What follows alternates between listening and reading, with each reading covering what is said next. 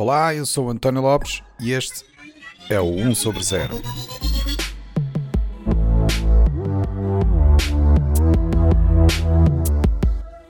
Este é o episódio 46, onde fazemos algumas previsões para 2021. Olá, bem-vindos a mais um episódio do 1 sobre 0.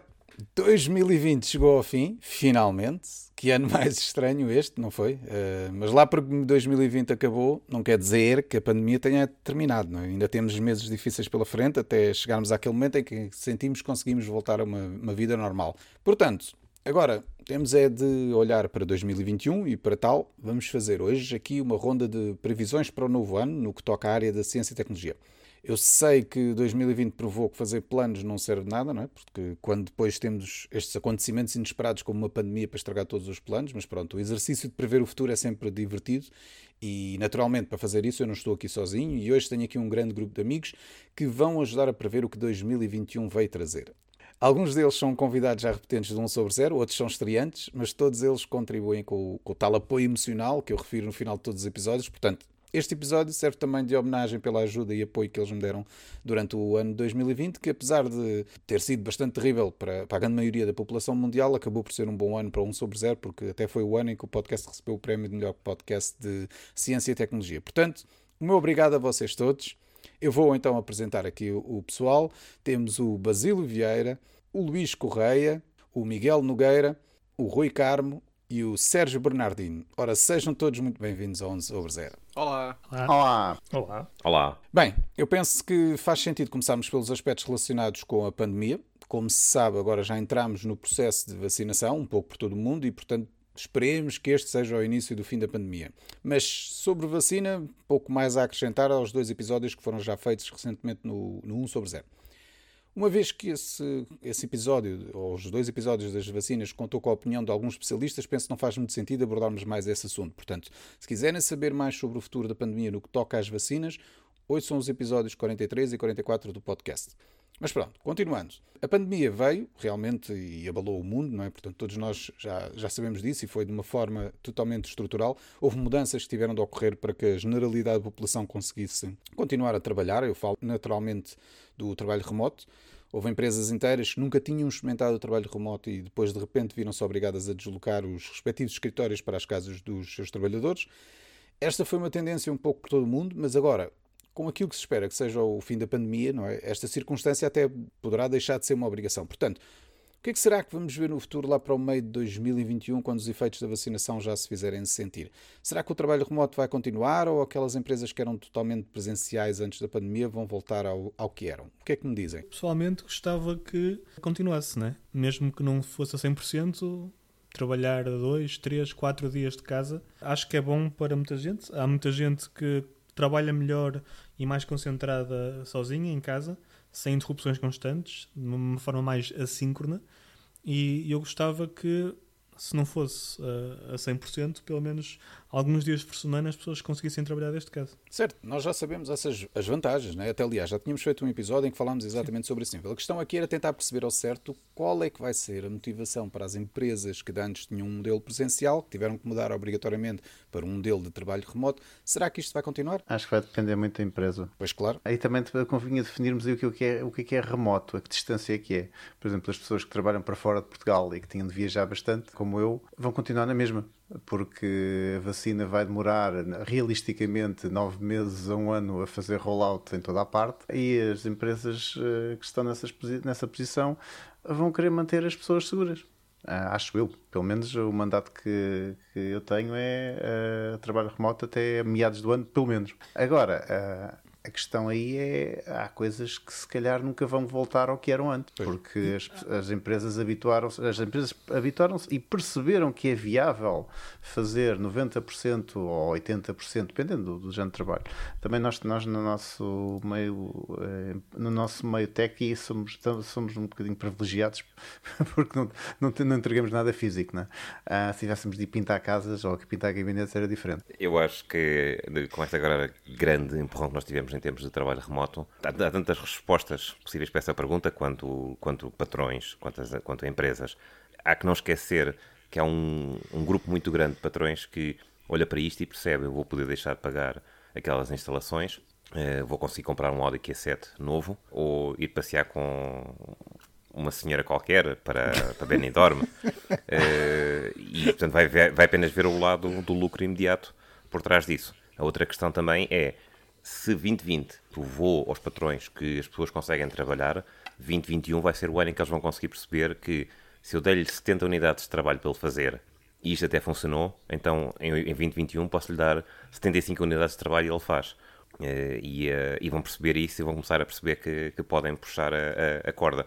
Há que não esquecer, vocês todos estão a, estão a, estão assumir que o futuro vai ser ditado por uh, boas ideias, por, por otimismo, por, por, por bons valores, por pessoas serem simpáticas umas para as outras. O que é um ótimo e eu gostava muito que fosse assim. Vamos, vamos tentar, não, tentar também não esquecer que o ser humano é naturalmente egoísta e exploradora da classe operária. Obrigado por essa visão tão otimista da sociedade, Basílio.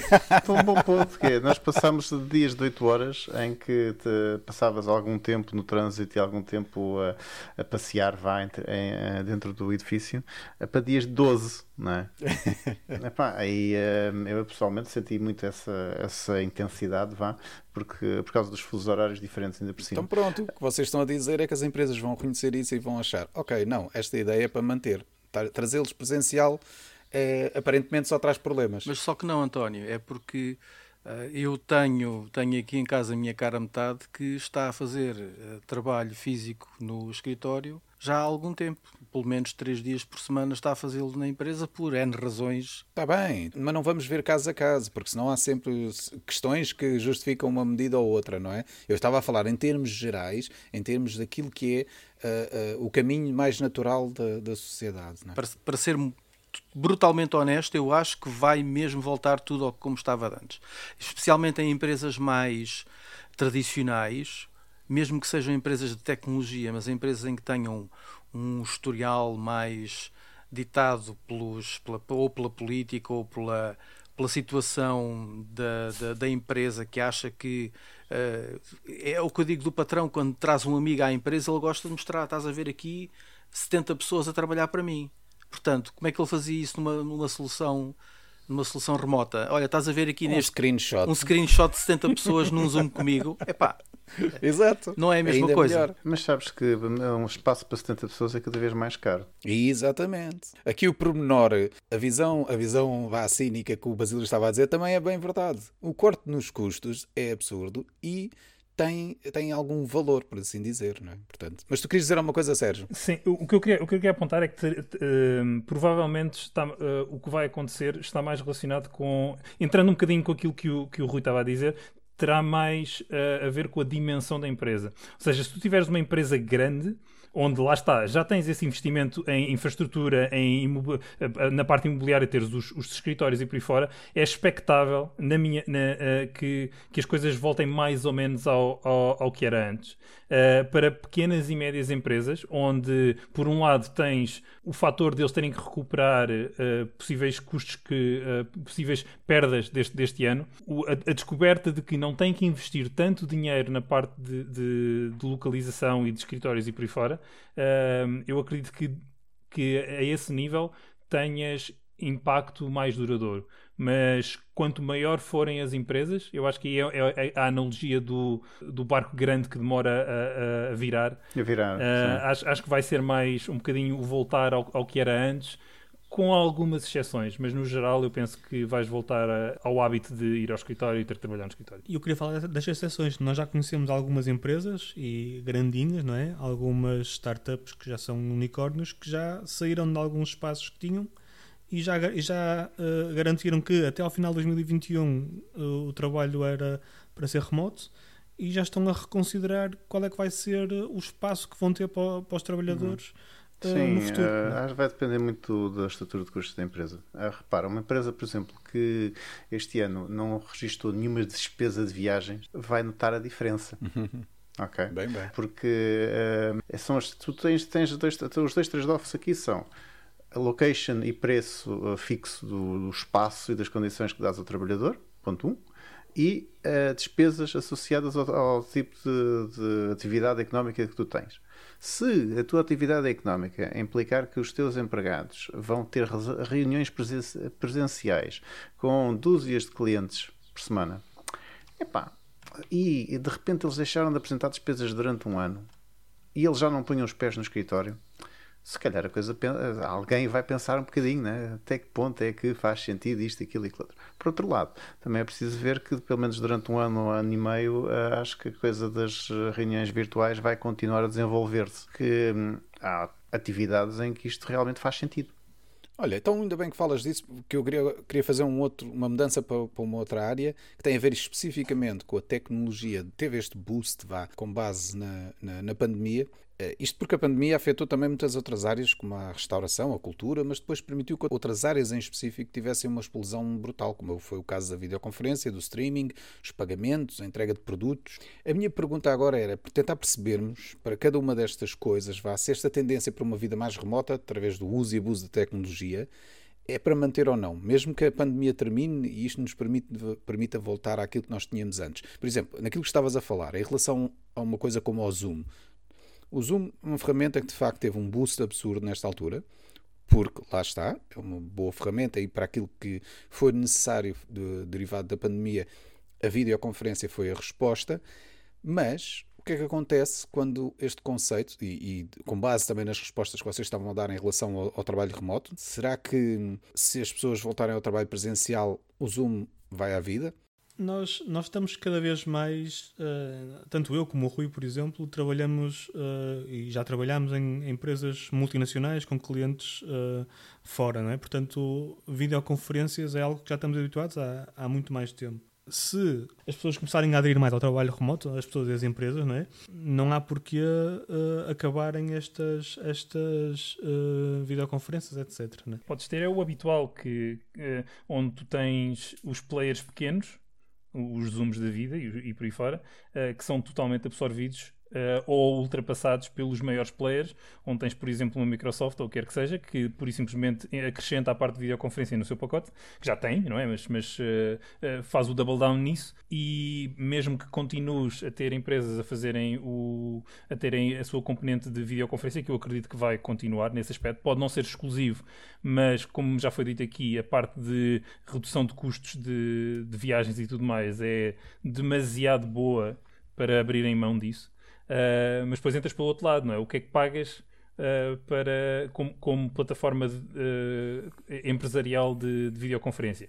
Se calhar em vez de ires para estes pequenos que na parte da, da pandemia tiveram um boost enorme precisamente por causa do seu do tier free das, das, e, de, e todas as, as borlas que deram ao longo destes meses e que foram bem-vindas, mas que não são sustentáveis, uh, eles podem vir a desaparecer pelo simples facto de que não têm forma para competir uh, por outras plataformas maiores que têm, uh, fazem bundling de outras ofertas pá, e que no final de contas tu olhas para os preços e compensa mais. É? Acho pois? que vai depender das empresas. As empresas grandes que já têm, já têm compromissos vá, com os hyperscalers e que já estão lá e que já usam o Google Docs, Office 365 e que recebem a, pacote, a videoconferência no pacote, vão continuar a usar e usam os third parties, as boutiques, né, para as coisas mais específicas. Uh, as empresas mais pequenas, se calhar, vão, vão tentar safar-se só com ofertas grátis. Então, Portugal né, é pródigo nessas coisas. Eu acho é que vai mudar, vai mudar o padrão. Vai, por exemplo, uh, videoconferências de reuniões de 5, 6 pessoas, se calhar vai diminuir um bocadinho à medida que as pessoas voltarem para o escritório. Mas one-on-ones e uh, one-to-many, ou seja, eventos, acho que vão continuar porque, uh, por exemplo, os eventos são uma forma muito económica, uh, até em termos de marketing, vai, em termos de budget marketing, se quiserem. É muito mais económico fazer um webinar. Claro. Uh, e já agora uma dica: gravar os eventos para as pessoas verem depois, ok? Do que uh, alugar um espaço físico e uh, o catering e meter lá uma série de pessoas. Por isso, eu acho que vamos, vamos assistir a um misto até porque depois repara outra coisa, que é um, também em termos de recuperação da economia. Não é garantido que a economia recupere de uma forma assim tão brilhante depois disto, ok? As empresas normais vão ter outros problemas para resolver porque a logística vai continuar a ser um problema. Uh, vamos ter de continuar aí durante um ano e qualquer coisa com a pois. economia um bocado em baixo. Então agora deixa-me perguntar a outra coisa, que era, como eu tinha referido, as outras áreas, há aqui uma em particular que também acho que é interessante e que também tem a ver com uma certa relação com a tecnologia, que tem a ver com a questão do entretenimento, porque Os cinemas, os eventos culturais levaram um grande, uma grande pancada com a pandemia, o que é perfeitamente natural dadas as circunstâncias das restrições que, que acabaram por surgir. Isto fez também com que as plataformas de streaming tivessem um boost por causa desta, desta situação.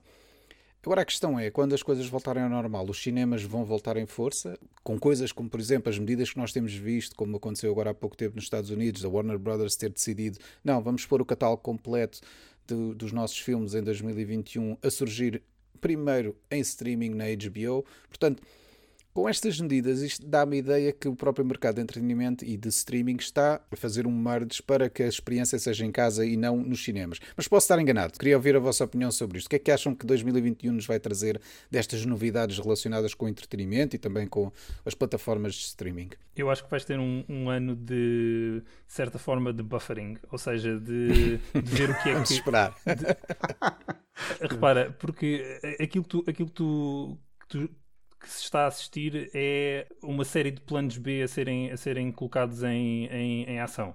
Há, um, há um, imensas fontes de, de, de, revenue associadas ao cinema em particular. Há outros, mas falando especificamente do cinema, que sofreram imenso. Uh, com, com, com a, a, pandemia.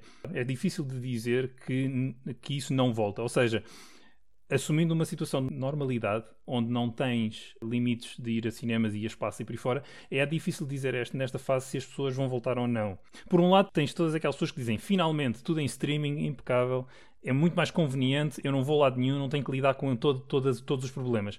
Por outro lado, tens também todo aquele lado, de, todo aquele lado que se perde, que há pessoas que apreciam, da, da, do ritual de ir ao local. E disto não se diz só uh, pessoas individualmente, tens famílias inteiras, a ideia de levar os filhos a ir ver aquele, aquele, aquele filme específico e por aí fora. Será que isso vai voltar? Será que isso não vai voltar? Uh, a ideia, todo aquele, aquele ritualzinho de também de deixar os teus miúdos no cinema para ser a sua, a sua tarde de entretenimento e por, e por aí adiante. É difícil de dizer se isso vai voltar ou não, é muito cedo. O que eu espero, a minha opinião pessoal, é que em 2021 terás uma tentativa de voltar a, a, esse formato, ver o que é que acontece, será que dá, será que não dá, mas ao mesmo tempo uma aposta eh, paralela em streaming, porque caso os cinemas estejam, no pior caso possível, condenados, onde, volta, onde tenhas cinema só como algo de nicho como quem vai uh, ver eh, um uh, art house movie ou uma coisa assim do género, uh, se todos os blockbusters se moverem para, para streaming, eu acredito que as plataformas querem ter garantias de que estão lá e que, um, e que não perdem mais dinheiro com isto. Uh, mas eu acho que não vais ver uma transição completa em 2021.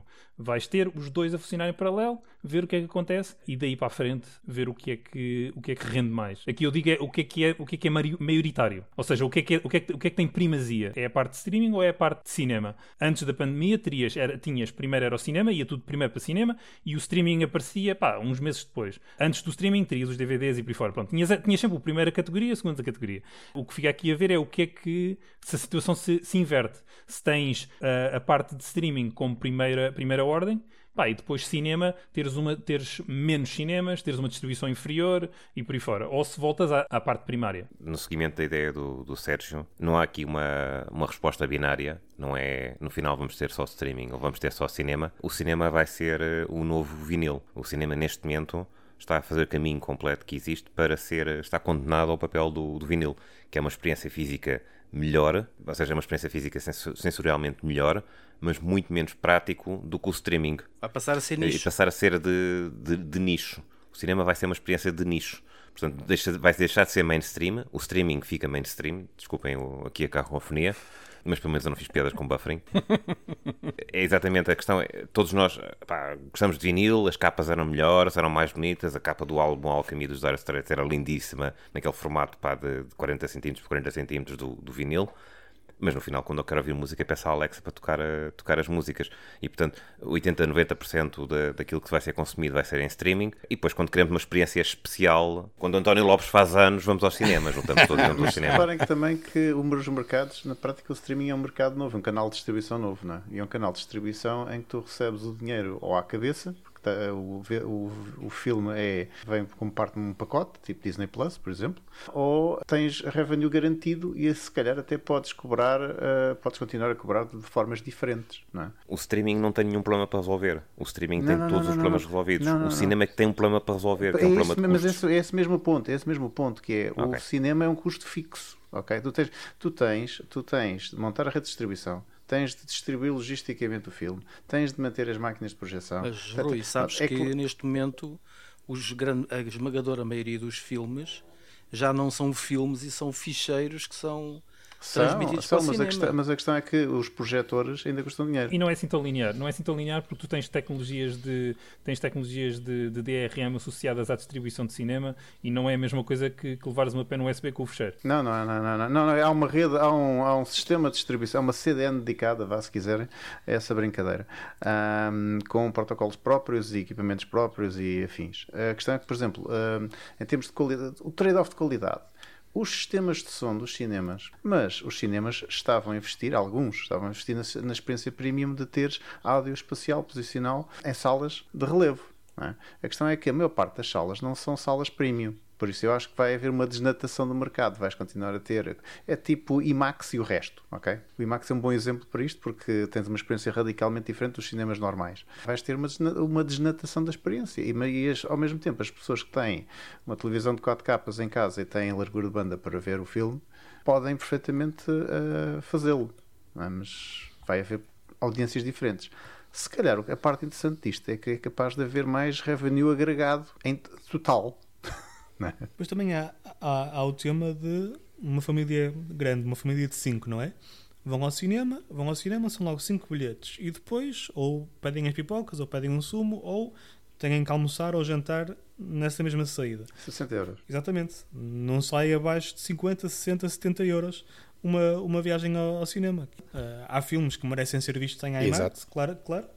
Uh, outros que basta, basta serem vistos em casa uh, e, e, agora cada vez mais há pessoas com, com, com televisões 4K, como, como o Rui diz, e com, algum, com sistemas de som que não são a mesma coisa com o cinema, mas também têm alguma qualidade, portanto a experiência não é assim tão diferente um, ah, quanto era há uns anos atrás, que havia televisões pequeninas de 19 polegadas ou 21 polegadas, não é? que não se via nada. E ao mesmo tempo, e ao mesmo tempo não, não te esqueças que a esmagadora maioria da população pura e simplesmente não quer saber. Certo, é um, tipo, é um toda, bom ponto. Toda, toda, toda, a questão, toda a questão de, de qualidade de áudio e qualidade de vídeo, epá, eu acredito que a maior parte da malta fica muito contente em ver o novo filme da moda pá, no telefone, com uns headphones e siga, na caminha, quentinho. certo, é um bom ponto. Outra das áreas que efetivamente nós notámos aqui com, com um grande crescimento foi o, o, gaming, o que é natural. Muito tempo em casa as pessoas acabam por também uh, ter mais, mais uh, uma maior possibilidade de estarem a jogar mais. E de facto, 2020 deu-nos a nova Xbox, deu-nos a nova PlayStation. E portanto, não me parece que 2021 seja um ano particularmente cheio de novidades para estes lados. Portanto, Microsoft e Sony. Mas resta-nos, portanto, a Nintendo. O que é que acham? Vai haver aqui anúncios da parte da Nintendo para tentar roubar algum mercado aos outros? Alguns jogos interessantes que, que possamos estar na expectativa? O que é que acham? Sérgio, tens a opinião aqui nesta área? O que eu acho é que a Nintendo teve um ano positivo, mas a sua segunda metade foi bastante sossegada. Não houve grandes novidades da, da, da parte deles. A, a, oferta de jogos a partir do verão foi modesta, não, não, foi, não foi inexistente, mas foi relativamente modesta. Eles claramente, na minha opinião, saíram da frente de, de, dos grandes players que estavam a fazer o seu, o, o seu anúncio de, de, de, novas consolas e tudo mais, uh, e pura e simplesmente uh, arrumaram as botas por 2020 e prepararam-se alguns para, para, para 2021 devemos ter uma sequela do Breath of the Wild, pelo menos isso. Isso é a grande expectativa, isso é a grande expectativa neste momento, porque uh, eles, eles anunciaram a, a, sequela, mas não deram mais notícias. Deste ano, então, não falaram sequer no assunto. Há dois pontos aqui interessantes. Uh, um deles é esse, isto exclusivamente ao nível da Nintendo. Um deles é esse, quando é que a sequela sai? Nós sabemos que ela está a ser produzida, será 2021 ou não. Uma coisa que é interessante é que a Nintendo habituou-se agora a, a, fazer anúncios muito em cima da hora, no sentido em que isto não é um, no sentido positivo, ou seja, eles não estão muito naquele campeonato de, de dizer de, de, dizer, olha, isto sai em 2020, isto sai em 2020 e estamos em 2019. Eles, por norma, anunciam que estão 19 a produzir, ou 12 depois, ou 13, não é? E depois, uh, pá, uns, uns, meses antes, dizem, meus amigos, está feito, vai sair daqui a 3 meses. Por isso, falta ver se isso acontecerá, uh, uh, se, se, a sequela será, sairá agora em 2021. Não me espantaria que fosse o jogo de, de, de, do Natal de 2021. O que é interessante também é ver se eles vão anunciar novo hardware ou não. Nunca mais houve rumores da Switch Plus, não é? Do... É, é esse mesmo. Existe, existe. A questão, a questão aqui é que é uma faca de dois gumes. Não, é, não seria a primeira vez que a Nintendo lançaria uma versão uh, uh, melhorada, entre aspas. Pro é um, é, um, é, um, é um loaded term, não gosto muito dele, mas uma, uma versão uh, ma, ma, mais poderosa de, de uma consola base. Isto normalmente acontece nas nas suas consolas portáteis, mas o problema aqui que eles têm para resolver e que não é trivial é que a Switch pode ser uma vítima do seu próprio sucesso. A Switch vendeu muito e vende bem e continua a vender. Portanto, e, portanto quem, é que vai, quem é que vai comprar uma nova Switch quando a anterior serve perfeitamente? A não ser que eles façam a Portanto, jogada, porque eles, eles terminaram a produção das 2DS e 3DS, certo? Sim. Essas consolas estão terminadas, portanto, o que é Ainda provável. Quando lançaram a Lite. Certo, mas o, o, o que é provável que aconteça é eles em 2021 lançarem algo Switch-like que vá tentar ir buscar as pessoas que eles não conseguiram ir buscar com a Switch, eh, com a Switch Lite. Tenho, tenho dúvidas. Não, não a, única, a, única, a única avenida que eles têm é para cima. Uh, eles, o, o, que lhes falta agora no range, a, a Lite é perfeitamente um, um produto de entrada saiu para ser, foi lançada para substituir as 3DS e as 2DS. A Switch é a Switch. E agora o que tu terias possivelmente seria uma Switch Pro com suporte provavelmente de 4K upscaling ou o que quer que seja, para teres uh, um. Para teres os outros, um, os outros jogos, um os outros mais, jogos mais que não conseguem correr nativamente na, na Switch, certo? Possivelmente, sim. A questão aqui é que é sempre o mesmo drama. Aconteceu com a 3DS e com a nova os nomes são péssimos. A nova Nintendo 3DS, que era uma 3DS, mas, mas era com tinha, um tinha, tinha, mais tinha mais capacidade de processamento, pá, e que basicamente vendeu, impecável, mas tudo o que ela trazia de exclusivo para ser utilizado raramente era, era aproveitado porque o mass market tinha as 3DS normais. Portanto, eu acredito que em 2021 verás novidades de, de, de hardware. O que fica para ver é se será assim tão revolucionário, ou seja, será assim um salto tão grande. Eu não espero que seja um salto muito grande, porque eles não podem deixar para trás uh, a quantidade de gente que comprou e que continua a comprar uh, uh, as Switches. Porque têm tido, eles tiveram um ano fantástico, especificamente, especificamente à conta de. Enfim, lá está. É, é, é, triste dizer isto, mas é um facto, que com, com, com, a pandemia certos produtos venderam imenso. Uh, as suítes são uma delas e, e, outras coisas mais, mais úteis, entre aspas, como portáteis e por aí fora. Uh, é, é, é expectável que eu acredito que eles venham a anunciar não só jogos, que estão em, em falta uh, bastantes novidades, mas também ao nível de hardware. Já agora, por falar em hardware, aqui há uns tempos nós num episódio que fizemos sobre gaming, se bem te lembras, Sérgio, fizemos uma piada em que viajámos até o ano 2030 e uma das coisas com que nós gozámos foi até a pergunta será que 2030 é que será o ano do VR? Portanto, fora de brincadeiras, agora estamos em, 2000, em 2021, será que este é que vai ser o ano do VR? Rui e Basílio, vocês que têm um desses aparelhos, dessas gerações mais recentes, o que é que dizem? O VR é o futuro ou não? É pá, essa, é assim, é o futuro que já tem muito passado. Depende um bocado do que tu consideras ser o futuro. Se consideras o futuro como um, um, género, um conjunto de géneros novos, ou uma alternativa às consolas atuais, ou uma nova forma de mobile gaming, se quiseres, talvez. Se achares que o futuro é como uma extensão dos jogos de PC, com um acessório de 3D colado a PC, também. Também Agora, talvez. Também depende. Não, não, depende, depende, não, não, depende. Quer dizer, nós, eu e o Basílio temos uh, Quests 2, ok? Que é um Android com um ecrã de altíssima resolução, comparado com as outras, com os outros, até, até quando foi lançado até tinha, acho que tinha mais resolução do que alguns headsets para PC também, já, uh, que também funciona com o PC, podes ligá-lo ao PC e eh, se tiveres Steam e jogos VR no Steam, aquilo funciona como um acessório, uh, mas em que o grande diferenciador é tu teres a experiência totalmente standalone.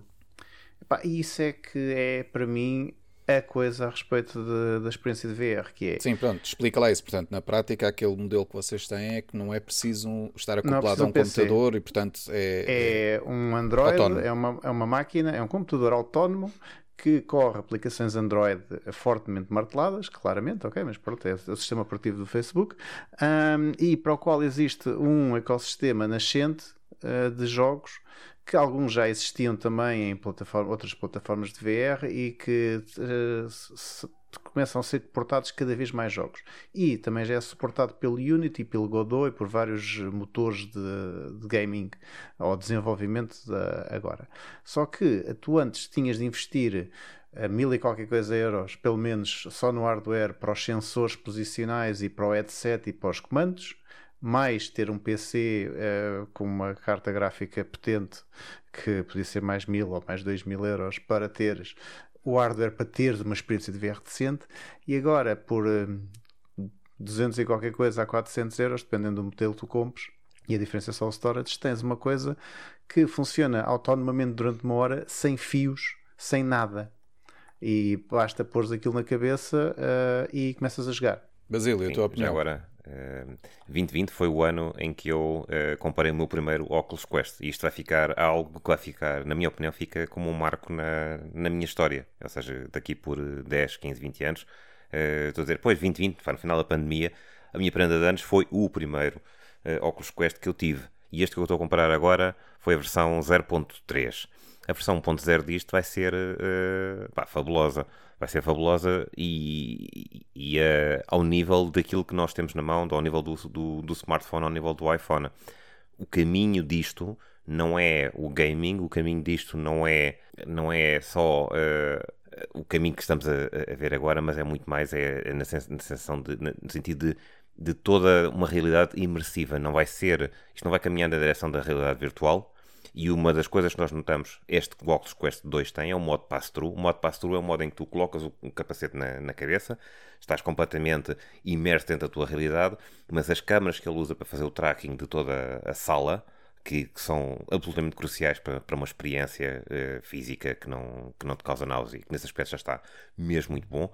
Há avanços técnicos muito bons, mas além dos avanços técnicos bons daquilo que nós tínhamos visto em relação ao, ao Oculus original e ao Rift depois mais tarde, temos eh, agora a questão de, no modo pass-through, nós vemos a nossa sala à volta, em modo preto e branco, percebemos que não é eh, não faz parte do nosso ambiente eh, sintético, mas o mundo real agora tem uma certa permeabilidade dentro do nosso mundo. E este será o caminho, claramente o caminho que vamos fazer. É o realidade de, aumentada em vez de realidade virtual. Tínhamos, sim, é exatamente o caminho da, da, da realidade aumentada, o caminho do, do Google Glass. E isto vai mudar radicalmente, não quando o Facebook finalmente conseguir pegar neste produto, pá, que é muito bom, é mesmo, mesmo muito bom, eu recomendo verdadeiramente, uh, quem, é uma experiência muito boa pelo pouco dinheiro que se tem que gastar, mas o produto final não é isto. O produto final não é aquilo que o Facebook vai conseguir fazer. O produto final é o que a Apple vai fazer, porque isto tem que ser um bom produto. Isto não precisa de uma boa rede social, que é o que o Facebook traz, isto precisa ser um bom produto, que é o que a Apple faz. Vocês provavelmente lembram-se quando tínhamos os primeiros smartphones, os Windows Mobile, em que o teclado, o ecrã não era multitouch. A Apple apresentou o primeiro iPhone com multitouch. Tu não consegues ter um bom teclado no ecrã se não for multitouch, porque uma da altura dois dedos batem lados opostos e aquilo achava a média. Pronto, a Apple virou-se e disse: Este isto é um bom produto, mas tem que ter um ecrã multitouch este é um bom produto, mas tem que ter eh, uma, hum, um sensor de proximidade para quando encostas o telefone à cara, ele desligar o ecrã da, da cara. Todas aquelas coisas que a malta que estava a fazer Windows Mobile, os QTEX e esses todos, estavam a tentar fazer e que não conseguiram perceber, é esse que a Apple vai conseguir perceber e vai lançar. E quando chegarmos à versão 1.0, é quando a Apple lança o primeiro dispositivo deles de realidade virtual, eh, de realidade aumentada, que vai claramente eh, caminhar na direção de substituir o tijolo que nós neste momento temos. Eu estou, estava a fazer uma coisa qualquer com o Oculus Quest em, em, em termos consegui montar vários ecrãs para ver várias coisas dentro do ambiente virtual que eu tinha e nisto tiro os goggles. A minha filha mais velha estava pá, toda divertida a fazer o que os teenagers fazem, a fazer que era para ver coisas no, no Instagram. Quando eu olhei para ela, pá, teve uma sensação de, de passado de o que é que esta moça está a fazer neste mundo 2D. O mundo de entretenimento deles neste momento é 2D. A questão é, é, é aquela Ela ainda não viu de provares o sangue, depois de provares o sangue do 3D, isso vai ser tipo fogo na pradaria. Deem uma boa experiência de 3D à malta, ninguém volta para um smartphone de agarrar na mão. A não ser aquela. Pá, sempre, há sempre alguém que volta. É um bom ponto de vista, mas parece-me que o Sérgio está ali cético. Diz lá, diz lá, estás ali preso há muito tempo. Extremamente, extremamente. Eu, eu, eu, eh, eu não sou tão otimista como o Basílio ou mesmo o Rui. Eu percebo o fascínio. Uh, e eu sei que esses produtos são, uh, são produtos de qualidade, no entanto, tenho sérias dúvidas que o 2021 seja uh, o ano em que, venhas, em que vejas isso a vingar. Aliás, a tendência, na minha opinião, é inversa. O, o grande bang que tiveste de VR tem vindo a dar poucos resultados os produtos têm vindo a ser afinados, é um facto, e eu acredito perfeitamente, concordo, que o futuro está em equipamentos autocontidos, não a, a, a dependência de, de, uma máquina de, de, de um, um, computador de, secretária mais poderoso é basicamente um beco sem saída como produto. Funciona perfeitamente, é um facto, mas como produto que queres vender a massas é um beco sem saída. E neste momento, aquilo que tu tens em oferta em mercado, na minha opinião, não é suficiente continua a ser um produto de nicho. Aqui a questão, aqui a questão é, eu acho que continuas a ter. É o, é, o velho, é o, velho, tema. Não tens aquela app, não tens uh, aquela coisa que te faz uh, efetivamente dizer eu preciso disto, isto é útil, isto é uh, algo que é mais do que o que eu tenho noutras, noutras plataformas. E o investimento continua, na minha opinião, a ser ainda. Não é tão alto, mas continua a ser considerável. Francamente, sendo um bocadinho mau, mauzinho, uh, o tema, sobre o tema, eu continuo a achar VR mais como um brinquedo e não como efetivamente um produto sério. E não vejo isso a mudar, e o que eu vejo na, no mercado é a, a, grande parte dos players a retrair um bocadinho, ao ponto de agora tu tens a oferta do Facebook e pouco mais. Uh, e isso não é claramente suficiente. Uh, e eu não vejo isso a mudar em 2021. Em termos de tecnologia, ainda não, estar, não, não estás lá para teres aquilo que o, o Basílio tanto quer, que pode vir a acontecer, e se vier a acontecer, eu concordo, será transformativo da mesma forma como ele acredita, mas não verás isso em 2021 e 2022 também me parece pouco provável. Eu não vejo VR no seu estado atual e não vejo isso a mudar em 2021 como algo que se assuma como uma plataforma tens algo, tens uma experiência que vale a pena, o que é que acontece? Tens duplicados, não tens ninguém a criar coisas novas, tens só gente a tentar fazer dinheiro rapidamente, duplicando uma experiência que já existe e tentando uh, apelar aos poucos que compraram o hardware para fazer algum, algum dinheiro. Não tens ainda um, um, uma plataforma suficientemente robusta e eu não vejo isso 2021 a mudar tão cedo. 2020 foi também um, um, um, ano marcado pela normalização do lançamento de rockets espaciais, não é? Tivemos coisas como a SpaceX que foi capaz de mostrar que é possível ter rockets a ir ao espaço e a voltar várias vezes. Ou seja, eles normalizaram de facto o lançamento destes aparelhos e com isto reduziram astronomicamente, viram o que eu fiz, os custos da exploração espacial. Em 2021, será que vamos ver este processo a continuar? Ou seja, será que eles só vão lançar mais rockets enquanto estão a fazer testes? Ou vai-se começar a falar mais a sério ou a testar mesmo outros aparelhos como, como a Starship para pensar na viagem a Marte? Não é? Deixem-me vos dizer que eu também acho que é importante manter a, a, chama viva, o interesse perde-se, não é? Porque arriscamos a ter uma situação semelhante ao programa Apollo que foi descontinuado porque o contexto político e social perdeu-se, não é? E portanto aqui a SpaceX tem que continuar a trabalhar para, para, para que isto seja interessante e não se perda este fascínio pela, pela exploração espacial. Mas o que é que acham? 2021 vai ser um ano em que se vai ver ainda alguns marcos nesta área, ou o facto também da exploração espacial ser uma coisa que só se faz em décadas, não é? Portanto, se calhar não vamos ainda ver muitos, muitos avanços, não é? É outro mercado de nicho. Só que, Depende. Só que o investimento inicial é maior. Exato. Diz, Basílio. Uh, não, é um, não é um mercado de nicho uh, e não, vão, não vai acontecer o mesmo que aconteceu ao, ao Space Shuttle. Eu lembro que estava uh, à frente da televisão, tinha 10 anos ou qualquer coisa do género, quando o Space Shuttle voou pela primeira vez e havia que ter isto agora, agora é que vai ser. E depois o Shuttle ficou um bocado parado no tempo e percebeu-se que aquele design estava limitado, não havia nenhuma hipótese de conseguir fazer um Space Shuttle com o dobro da capacidade ou com outras capacidades que não aquelas não vai acontecer neste. Uh, o que nós vimos da Starship, aquela, aquele rolo de papel higiênico feito de, de aço inox, com, com, um aspecto super mal ajambrado, que foi o primeiro que eles que fizeram voar em outubro, salvo erro, uh, depois de uns quantos que se espatifaram, e os, o, outro fez um, o outro voo intermédio de, de 150 metros, qualquer coisa do género, e este, este terceiro, este último que fez agora, um, um voo e depois fez o belly flop e voltou a tentar aterrar e teve um voo que foi 98% um estrondoso sucesso e os últimos 5% foi um estrondoso maior ainda. Desculpa, tu disseste 98 e, e depois disseste 5? E que é? A minha, minha matemática? Estás preocupado com a minha matemática? É? pois, foi, foi onda de choque. Uh, e, mas há claramente há um trabalho muito consistente que nós vamos. E agora é uma previsão para 2021, uma previsão muito concreta para 2021. É que nós vamos ver, quando chegamos ao final de 2021, vamos ver um modelo muito próximo do modelo final uh, daquilo que nós vamos reconhecer como sendo a Starship. No, nas décadas que, que vêm, vamos ver algo muito próximo desse modelo final em 2021. Ainda será um, um tipo um, um último protótipo não será claramente o, o, os primeiros grandes voos da, da Starship, mas aquilo que, que, vemos agora a tomar forma é, da, da Starship este próximo ano é o ano em que eles vão consolidar o, o, o, este o protótipo. Eles chegam, este ritmo eles chegam à órbita muito rapidamente. Sim, sim. Não, a órbita já estão praticamente. Não, mas repara, repara, praticamente, salvo seja, também não vamos pôr. Uh, Ele estava a dizer a, a, a órbita de Marte. Não, não, de todo, de todo. Repara, o teste que eles fizeram recentemente levou, levou um, uh, uh, o SN8 a 15 km e desceu. Pá, eles em, em pouco tempo de certeza absoluta que conseguem repetir o, o, o, o teste e aterrar devidamente.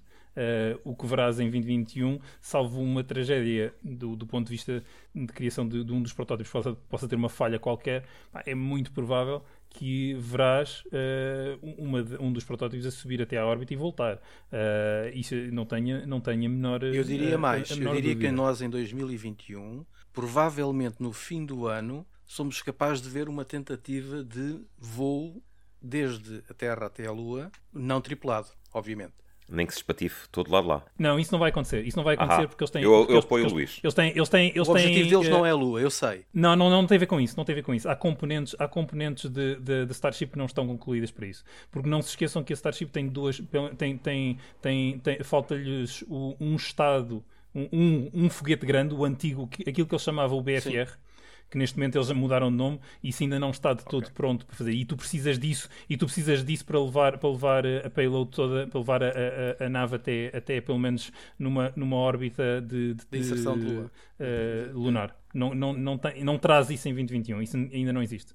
Aquilo que tu verás em 2021 que é uh, marcante e já está a acontecer e só se vai intensificar em, em, em 2021 é a parte comercial Aquilo que vocês estão a falar de, do, de, aliás, que o António referiu, do projeto Apollo ter estagnado e ter sido uh, terminado, o facto do Space Shuttle também ser relativamente, ter, sido, ter ficado parado no tempo, porque não, ninguém investiu mais naquilo. Porquê? Porque tens, tinhas o governo americano por trás disto.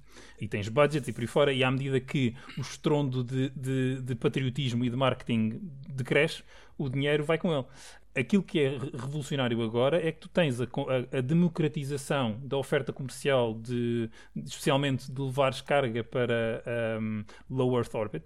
Uh, tu tens, toda a gente fala de, da SpaceX, mas tens outras empresas como a Rocket Lab, por exemplo, que também já está uh, a fazer voos frequentes uh, e que começaram com os seus esforços também de, de, de recuperação de, de, boosters, não tão dramático como, e tão avançado como os da SpaceX, mas já um, com claramente esse objetivo em, em vista. E, e, o que eu espero que tu verás em 2021 é um aumento de, de dessas ofertas. E uma coisa que é positiva nisto, uh, entrando também aquilo que o António tinha dito, é, é que a parte muito porreira de nós vermos uh, as streams de, dos lançamentos e de aterragem por fora, de certeza absoluta que vai, vai continuar e só se vai intensificar. Isso é excelente como, como um, algo moralizante e uh, influência positiva para crianças e por fora, para ter futuros engenheiros a trabalhar nestas áreas, uh, porque é ótima uh, publicidade. Porque, mais uma vez, neste momento o que estamos a assistir são um, empresas privadas a dizer venham voar connosco, porque nós somos extremamente competentes. Eles estão a vender um produto. Um, por isso é perfeitamente natural que se veja cada vez mais estes lançamentos a acontecerem e a serem cada vez mais públicos e, e publicitados. Vamos ver então o que é que o futuro nos reserva nesta parte. Então agora se calhar da SpaceX passávamos para a Tesla. Porque lá está, porque uma das áreas que 2020 ajudou a cimentar foi também o crescimento dos veículos elétricos. Já se começa a ver uma competitividade muito interessante, de facto, ao nível de preço e mesmo na capacidade de carregamento, Cada vez há mais players no mercado, mas parece-me que a Tesla ainda está ali a conseguir manter um estatuto de líder muito interessante. Esperam que 2021 é um ano em que vai-se ver aqui muitas mudanças nesta área ou vamos simplesmente ver o mercado a começar a, a surgir? Uh, eu acho que vamos, ver o, vamos começar a ver o mercado a, a começar a surgir, como estava a dizer. Uh, tenho aqui uma listinha de uns, uns 15, 16 carros novos que vão aparecer para o ano. Né? Uh, eu acrescento aqui, se calhar, também o, o, o ID3, porque teve alguns problemas de, com o nascimento um, e ainda não chegou bem ao mercado. Mas há, há, há uma série deles que são interessantes. Eu sei que o, que o Luís quer um carro pequenino e barato. Eu Muita gente que, quer. eu acho que ainda não estamos lá porque temos aqui uns, uns problemas com a, ainda com, com o preço das baterias, com a, a, a capacidade de arranjar material para as baterias uh, e, para, e para, para as fazer, não é? E, uh, obviamente, se as marcas conseguem vender mais, com, vender carros mais caros, não, é?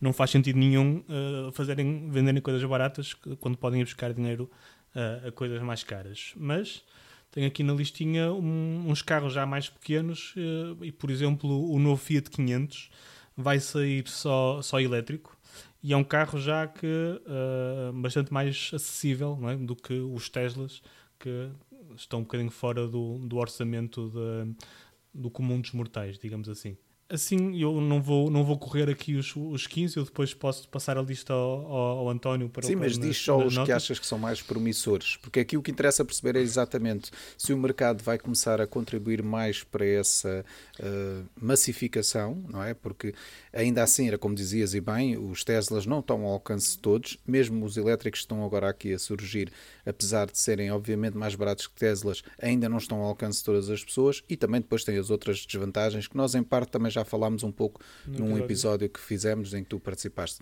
Por isso era só para perceber mais o, o, o teu take nesta parte em que, eh, que players é que vão surgir agora aqui no mercado que sejam interessantes. Um, no grupo Volkswagen, uh, eles vão expandir um bocadinho o que já têm com o ID3 e vão lançar uh, o, o ID4, que é uh, mais um, um, crossover barra SUV que estão agora na moda. o ID5 vai ser um concorrente ao, ao Tesla Model 3 e ao Polestar 2. Um, e um bocadinho na, na gama acima vão aproveitar a plataforma do, do Taken né? e vão fazer uma versão carrinha dele e vão lançar um Audi também uh, de quatro portas, mas com base no Taken, que é o e-tron GT. A BMW uh, eh, vai lançar um concorrente também ao Tesla Model 3, chamado o i4, e uh, para além de já ter lançado este ano um, um X3 elétrico, vai lançar o iX, que é um, um SUV do tamanho do, do X5, também completamente elétrico. Uh, a Mercedes tem para o ano e, para, e, e, no ano seguinte uma iniciativa muito grande que vão lançar seis carros elétricos nos próximos dois anos. Acho que para o ano vai ser o Classe S elétrico e o Classe A elétrico, que já seria mais interessante para o comum dos mortais. A Ford está a apostar muito também nos elétricos e, e fizeram um crossover uh, elétrico e estão a dar o nome do Mustang, portanto é uma aposta grande, pelo menos de marketing deles, né? Uh, associar um, um, um, nome tão importante para eles como é a marca Mustang uh, a um carro elétrico. também estão aí com uma aposta grande. E, e, e depois temos mais um, uns, uns, quantos carros a Tesla, a própria Tesla vai aparecer com o Model Y, né, que ainda não chegou à Europa, e acho que há uma pequena amostra de, de carros que vão aparecer para o ano, mais os poucos, que, os quantos que já apareceram este ano e que são bastante interessantes, tipo o Honda E, etc. Portanto, estamos a ver agora o resto das marcas a tentar aproximar-se a, a, entrar no mercado.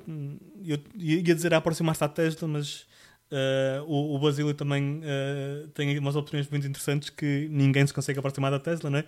Pelo menos na parte de, de software e de self-driving, ainda estão todos muito longe de chegar à Tesla. Sim, mas eu também não diria que, que, é essa área que as pessoas procuram para já, certo. não é? Eu acho que a ideia sim, sim, é também sim. procurar a poupança que os elétricos ajudam a ter, mas se os preços ainda são assim tão diferentes em relação aos que nós temos nos de combustão interna, portanto Mas diz, Basílio, então, que não sei se posso querias... comentar, eu queria, estava a ouvir a lista do, do Miguel e, e há aí realmente números de pesos e há carros que, que as pessoas vão, vão comprar e vão adorar e famílias vão ser uh, criadas com base na, naquele carro. Mas pareceu uma lista simpática de Nokia 3310. Nada contra, o Nokia 3310 foi um bom telefone e, e, há muita gente que a única coisa que quer é um Nokia 3310. A única coisa que as pessoas querem, olham para o, para o, para o Renault Zoe, que é um carro a pilhas, é apenas isso, não tem mais nada, uh, e dizem, ok, é isto que eu quero. Uh, isto leva-me do ponto A para o ponto B, epá, custa tipo um quarto do, de um, qualquer alternativa da Tesla. Mas uh, olha, Basílio, deixa-me só fazer um, um pequeno comentário. Tens toda a razão nisso que dizes, ainda para mais num mundo em que o teletrabalho começa a ser cada vez mais relevante. Eu vejo o meu próprio uhum. caso. Eu tenho ali o meu carro que agora raramente pego nele, percebes? Portanto, se calhar eu Exato. se mudar para um elétrico, vou mudar de facto para um elétrico mais básico possível. Um Nokia, um Nokia 3310. Quero um Nokia 3310. o, os senhores da, da Volkswagen têm um problema, uh, e do, de todos, as, uh, todos os modelos que, como o Madrid disse, que iam aparecer, os da Volkswagen são outra vez aqueles que têm mais possibilidades de, de, de, de fazerem história. Uh, a Volkswagen tem um problema. A Volkswagen é, está a ser gerida por pessoas que tinham que ter óleo nas, nas veias para, para produzir automóveis. Têm que ter óleos nas veias para conseguir fazer bons carros. Quando na realidade neste, neste momento é uma questão de software. Ou seja, quando as pessoas continuam a achar, ah, isto é fazer um carro com um motor, tirar um motor de combustão e pôr um motor elétrico e pôr lá pilhas, não é. É fazer uma coisa que parece mais um smartphone que outra coisa. E na realidade não é propriamente construir o smartphone. Na realidade o problema não é construir o carro. O problema é onde é que vamos arranjar as baterias e quanto é que nos custam as baterias, qual é a capacidade de baterias que conseguimos ter para alimentar uma frota devidamente, a produção de uma frota decente. Outra vez, a Tesla tem, os outros não têm, não têm isso. E depois no final ainda percebes, ah, espera, isto não é, o endgame não é exatamente produzir as baterias, é que isto tem que ser carregado. Temos a rede de superchargers da Tesla, que as outras marcas, há uma ou outra que tem assim uma tentativazinha de uma rede pan-europeia, mas nada de especial. Mas na realidade, e como tu disseste, o conceito de, de posse do automóvel vai mudar. Nós não vamos deixar de querer ter o nosso carro. O carro continua a ser um peso muito grande, mas vai começar a aparecer um conjunto muito grande de pessoas que quer apenas o serviço de ter um carro para ir do ponto A para o ponto B. Sim, economia de self-driving. chama-se Uber. E a, chama Uber. Frotas, frotas auto, um, autopilotadas uh, em que eu tenho, eu agora preciso, o carro está aqui à porta, vou para um sítio qualquer, chego ao sítio, arranco e vou embora e não tem que estar ninguém, não há uma caquinha atrás do volante a fazer de taxista uh, e, e, isto mantém-se a funcionar 24 horas por dia, esse sim é o endgame. Isto é um endgame que a Volkswagen não conseguiu compreender ainda. A Volkswagen está a tentar fazer um carro elétrico com todos os bells and whistles, mas a Volkswagen está tão condenada a falhar como a Nokia, porque depende de uma estrutura de desenvolvimento de produto que está muito segmentada, de, de, dependem de muitos fabricantes de muita coisa. O que é o que nós estamos a ver no, no, no ID3, é o que faz com que todos aqueles bugs, todos aqueles problemas de integração dos sistemas estão a acontecer. O ID3 está, na minha opinião, está ferido de morte e uma da altura eles têm que mandar aquilo abaixo e instalar um sistema operativo novo e começar de zero para o carro realmente conseguir trabalhar corretamente. Uh, e neste aspecto, a Volkswagen é que está melhor a Ford fez uma coisa muito gira com o nome Mustang, quando olhei, ah caramba, e neste momento estão a dizer, nós vamos fazer carros com qualidade, não vamos ter problemas com outros fabricantes. Este argumento é um argumento giro, que era o argumento que eles deviam ter estado a usar há 10 anos atrás. E estão agora a, a, a entrar nesta corrida agora tarde. Para finalizar, que marcas é que vão desaparecer? Na minha opinião, nenhuma.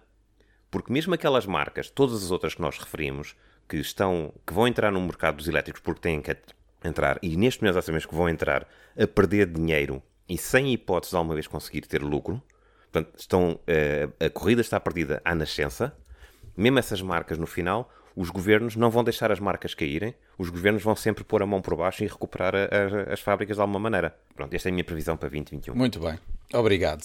Bem, vamos a uma última temática. 2020 foi interessante no sentido em que viu-se aqui uma volta aos casos de antitrust, que já não se viam há uns bons anos. Tivemos, portanto, a Google a levar com um caso de antitrust por causa da pesquisa e dos acordos que fizeram para solidificar o monopólio Google nesta frente. Depois foi a Amazon a sentir a, a fúria dos reguladores europeus que acusam a Amazon de usarem informação privilegiada que eles detêm sobre os comerciantes do seu marketplace para ganhar uma posição concorrencial mais vantajosa.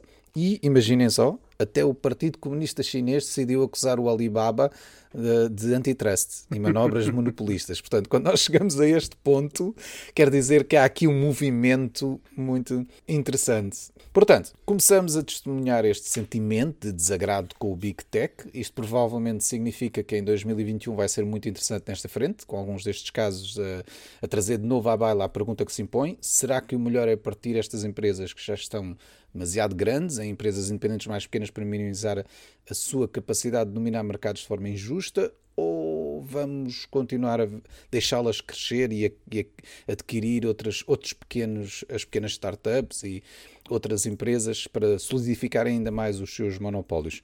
Vocês acham que isto é só fogo de vista que teve ali um contexto político ou, ou é algo que vai mesmo revelar-se em 2021? Isso é uma pergunta complicada, porque o sítio. Depende. É, é assim. Não, não, é assim, eu acho, eu acho, eu acho que, por exemplo, eh, a investigação sobre a Google já, já conta com 20 e não sei quantos procuradores dos Estados, de, de Estados americanos e acho que continua a crescer e acho que vai continuar independentemente da transição do governo. Também é uma boa coisa para discutirmos durante 3 horas. Uh, mas acho que vai, vai continuar, vai se intensificar por duas razões. Primeiro porque a comunidade europeia vai, vai entrar em modo Me Too any day now, ok? Porque é um hábito da comunidade europeia ser mais reguladora ou mais um, ostensivamente preocupada com os seus cidadãos do que os Estados Unidos, e enquanto nos Estados Unidos a preocupação é económica, na, na Europa sempre a preocupação sempre foi em termos de privacidade e defesa do cidadão e já está overdue há muito tempo, há algumas mais barulho em torno disso. Depois, eh, empresas como o Facebook estão a entrar por caminhos interessantes, como por exemplo, estão a fechar os tax havens na Irlanda. Estão a fechar as companhias através das quais fazem transações ou fazem brokering, seja do que for. Por isso, eu acho que uh, o cerco está-se a apertar e vai acontecer qualquer coisa. Agora, o que não sei. Acho que a ideia uh, de que ah, vai-se partir o Google ou vai-se. A Alphabet, né? A Alphabet até se pode, é fácil de partir porque já está partida, já está fragmentada por si própria. Ou vai-se partir o Facebook, ou vai-se atrás de outro gigante qualquer e vamos dividi-los em entidades individuais ou vamos separar as App Stores dos fabricantes, também é, um, é uma coisa que de vez em quando vem à baila. Acho que isso não vai acontecer. Agora, o que acho que vai acontecer é que vai haver mais escrutínio e vai haver mais multas. Isso acho que é um. Porque, modelos, porque reparem, os modelos legislativos já, já existem para isso. Não, mas se houvesse regulação, então assim não, não terias este problema, correto? Sim, mas a questão é como é que tu transformas a, a indústria de tecnologia numa empresa, em conjuntos de empresas reguladas, quando, por exemplo, as telecomunicações e as utilities são empresas reguladas e as finanças são todas elas empresas reguladas e já são o que se vê hoje, não é? Porque basta vermos cá o leilão 5G, o, o, o que se, que se fez. Um, eu acho que vai ser muito difícil transformar a indústria de tecnologia em no equivalente de empresas reguladas, porque cada megacorp faz, na prática, um conjunto de coisas ligeiramente diferente das outras estão nos mesmos mercados, algumas competem em alguns mercados, mas hum, é muito difícil chegares a qualquer uma delas e acusá-la de monopólio. É? Podes, podes eventualmente descobrir índices de cartelização e acho que é isso que na prática se está à procura em termos de advertising. Ah, e, faz, falta aqui o Carlos Morgado porque ele domina muito bem esse mercado. Mas acho que. Hum, não vamos ter grandes consequências. Vamos ter grandes discussões, vamos ter mais inquéritos do Congresso dos Estados Unidos. Acho que o Joe Biden vai continuar, vai manter as iniciativas que já estavam em curso, não vai, não, mas vai, tem, ele tem outras preocupações para gerir os Estados Unidos. E é daí que vem a maior parte dos motions antitrust. E acho que, alguns na comunidade europeia, depois deste, deste filme da pandemia passar, se calhar não é em 2021, mas em 2022, vamos assistir a um caso há um processo muito bem estruturado que tem, deve estar agora a ser feito durante, durante este ano e o próximo, na semelhança do do Google, que demorou também um ano a, a montar, a instruir, né? e um, vai haver um alvo qualquer. Não sei quem. Eu não estou tão seguro que isso vai ser assim, mas pronto. Diz, Basílio. Uma resposta que não, de, que não é depende. É uma resposta concreta. Em termos de, da maneira como as empresas operam, uh, eu acredito numa evolução e não numa revolução Uh, se nós virmos alguma mudança para se afastarem de um, de um monopólio, será mínima. Será algo mais tipo lip service que outra coisa qualquer. Em termos de de, de, outra coisa, que isso é um problema grave neste momento em termos da, da fuga fiscal uh, da Big Tech, o facto da Big Tech pagar 0,000 de impostos, no final dá, dá 750 dólares ou qualquer coisa do género. É, é isso nós vamos ver a mudar.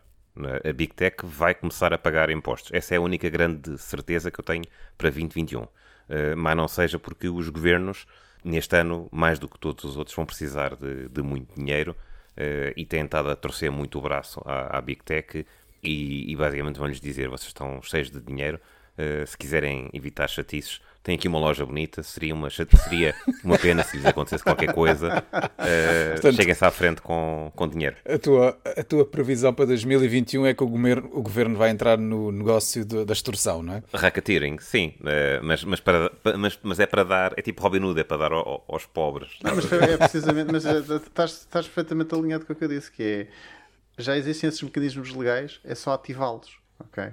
Uhum. É só uma questão disto uh, avançar. Sim. Portanto, se não quiserem ver as vossas empresas partidas, passem para cá os impostos, não é? Exato. Ou seja, o endgame nunca, é, nunca foi acabar com o monopólio. Eles estão-se bem a borrifar para a questão do monopólio. Vão querer é o dinheiro. Muito bem.